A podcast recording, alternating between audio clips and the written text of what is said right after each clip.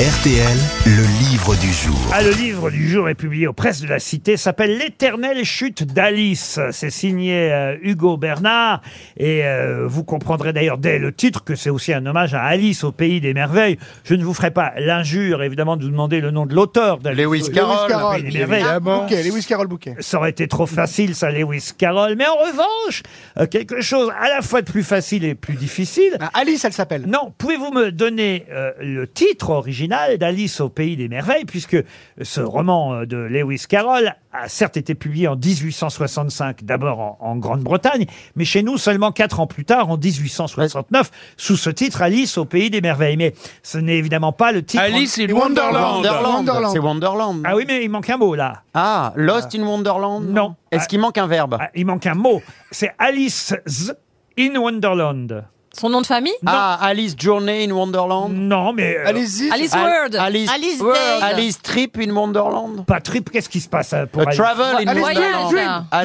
Dream in Wonderland. Non, non, Alice, C'est Tra- son- C'est c'est pas un nom de C'est famille. son monde. ah Ali- non, Alice Euh, Travel in Wonderland. non, c'est Alice Fock.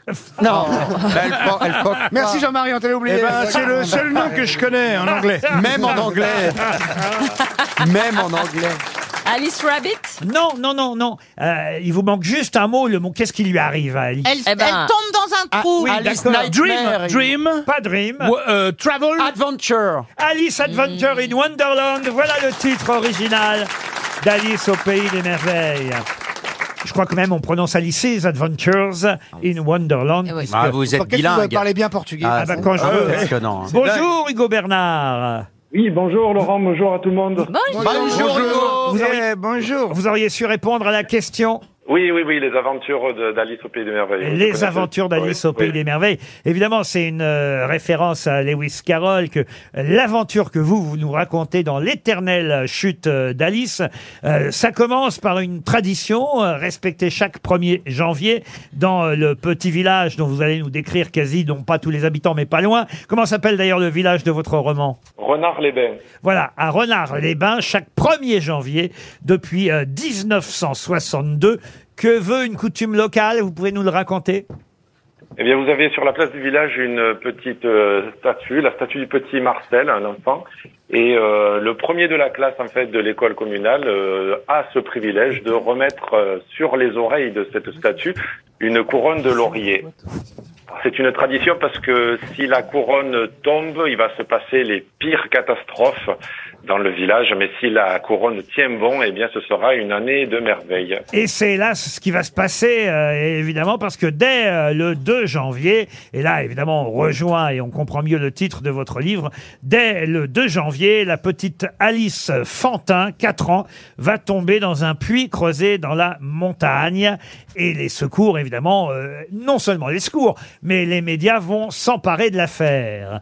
Euh, je ne veux pas Oui. raconter la deuxième partie du livre parce qu'il faut laisser évidemment de la surprise euh, à nos auditeurs. On peut quand même dire qu'il y a un vrai switch, comme on dit en littérature et en Du cinéma. suspense. Eh oui, un suspense. Oui, des rebondissements. Oui, oui, oui. un, un rebondissement. Mais en revanche, il y a de nombreux personnages. Oh ben, il y a le personnage de Bruno Lopez euh, que Monsieur Beaugrand pourrait apprécier parce que vous pouvez nous dire qui est Bruno Lopez Coulchen Non, c'est pas Coulchen. Qu'est-ce qu'il a, C'est le Bruno Lopez Chapelier. Qu'est-ce qu'il fait, Bruno Lopez Oui, c'est vrai, effectivement. Bru- Euh, Coulchen, c'est avec un S à Lopez, et là, le mien, il est avec un Z, espagnol. plutôt. Ah, Alors, il fait quoi, Bruno Lopez Oh là. Et il travaille à TF1 Publicité, Ah. donc euh, c'est un entrepreneur de, de la publicité, et ils vont en fait euh, bien profiter de cet événement qui est la chute de de- d'Alice dans ce trou pour les espaces, les encarts publicitaires à la télé. Ça va leur rapporter beaucoup d'argent, et Bruno Lopez est une personne dont la convoitise est aussi profonde que ce trou. Ah, j'en- j'en connais à TF1, effectivement.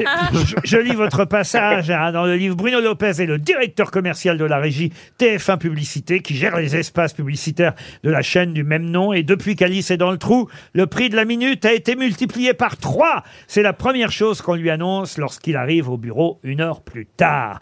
Alors, il va y avoir- Effectivement. il va y avoir d'autres enfants hein, qui sont en, en cause dans toute euh, cette histoire, y compris d'ailleurs le, le- le premier euh, gamin, celui qui est chargé euh, de mettre cette fameuse euh, couronne, euh, euh, le petit Théo Dutrotard, hein, c'est bien ça Oui, c'est ça, Théo du Trottard, oui. Où est-ce que vous les trouvez les noms de vos personnages Je me suis toujours dit ça. À chaque fois que je lis un bouquin comme ça, remarquez, c'est la même chose quand on écrit euh, une pièce de théâtre, mais il y a encore plus de personnages dans un roman. C'est toujours un, non pas un casse-tête, mais une vraie question se dire tiens, comment on va trouver euh, les noms euh, Alors Théo du Trottard, euh, par exemple, ou euh, ou même celui euh, d'Alice, celle des gants, puisque c'est comment s'appelle son nom de famille déjà Alice Ben, J'ai une bonne question justement pour vous, puisqu'elle s'appelle Alice Fantin. Voilà Alors, Fantin. D'où d'où ai-je pris Fantin Ah bah dans Cosette C'est Fantine. Voilà, C'est dans, c'est exactement. dans Les Misérables C'est Fantine Les sans le. Misérables. Eh oui, vous avez mélangé. Alors il y a Jean-Paul Boulin aussi dans votre dans votre livre. Vous Comme voulez- le commissaire. Comment Moulin. vous les trouvez les noms alors Soit je- j'utilise des personnes de, des noms de personnes que je connais, Ah voilà. soit des personnes comme euh, Alice Fantin, donc une référence, hein, des références littéraires,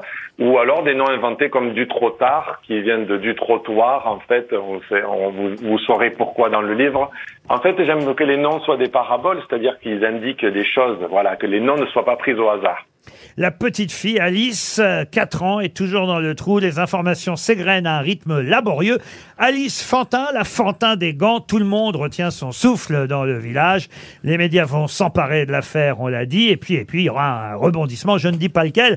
Ce serait évidemment gâcher le plaisir de lire l'éternelle chute euh, d'Alice aux presses euh, de la cité. Vous dites que euh, vos écrivains préférés sont Zola et Stephen King et que vous avez essayé de faire un mélange des deux.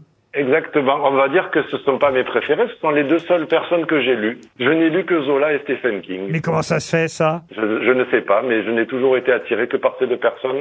Alors j'ai j'ai lu euh, presque tout hein, de ces deux personnes-là, mais que eux, voilà.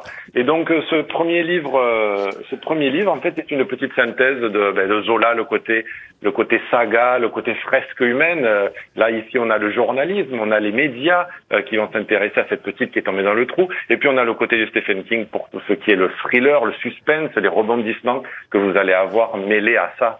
Donc je trouve que c'est une belle synthèse des deux. Voilà, c'est un bel hommage à, à ces autres. Mais je crois aussi que c'est un souvenir d'enfance qui vous est euh, revenu. C'est un cousin à vous, c'est ça Exactement, mon cousin Jérôme, oui, euh, il- on l'a perdu euh, quand j'étais, bon, on avait 10 ans à peu près, et mes oncles ont une grande propriété. Et on jouait à cache-cache et un après-midi et on ne l'a plus jamais, on, enfin on ne l'a plus retrouvé.